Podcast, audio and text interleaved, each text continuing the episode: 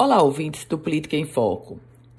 A candidatura do ex-prefeito de Natal, Carlos Eduardo Alves, ao Senado, compondo supostamente uma chapa ao lado da governadora Fátima Bezerra, ela está no mínimo, no mínimo obscura.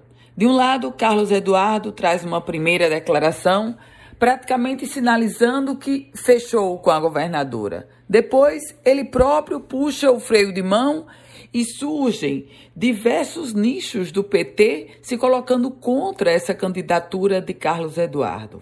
Agora, vem o presidente nacional do PDT, Carlos Lupe, afirmar que a aliança entre PT de Fátima Bezerra e PDT de Carlos Eduardo Alves e partido presidido por ele, Lupe, não tem nada decidido, nada fechado. E nesse contexto todo, envolvendo o nome de Carlos Eduardo Alves, chega uma outra notícia. A da Câmara Municipal de Natal, que agora quer saber do Tribunal de Contas do Estado como se encontra o julgamento das contas da gestão Carlos Eduardo de 2014 a 2018.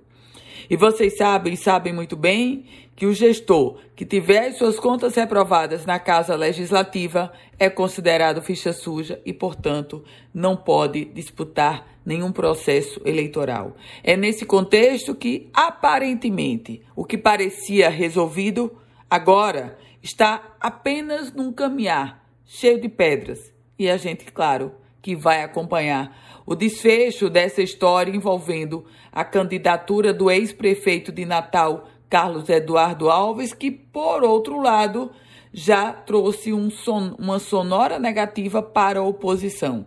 Pelas suas declarações, ele se inviabilizou na oposição, ou seja, só resta um caminho: ou o palanque de Carlos Eduardo de Fátima Bezerra, ou ele próprio montar um palanque sozinho. Eu volto com outras informações aqui no Política em Foco com Ana Ruth Dantas.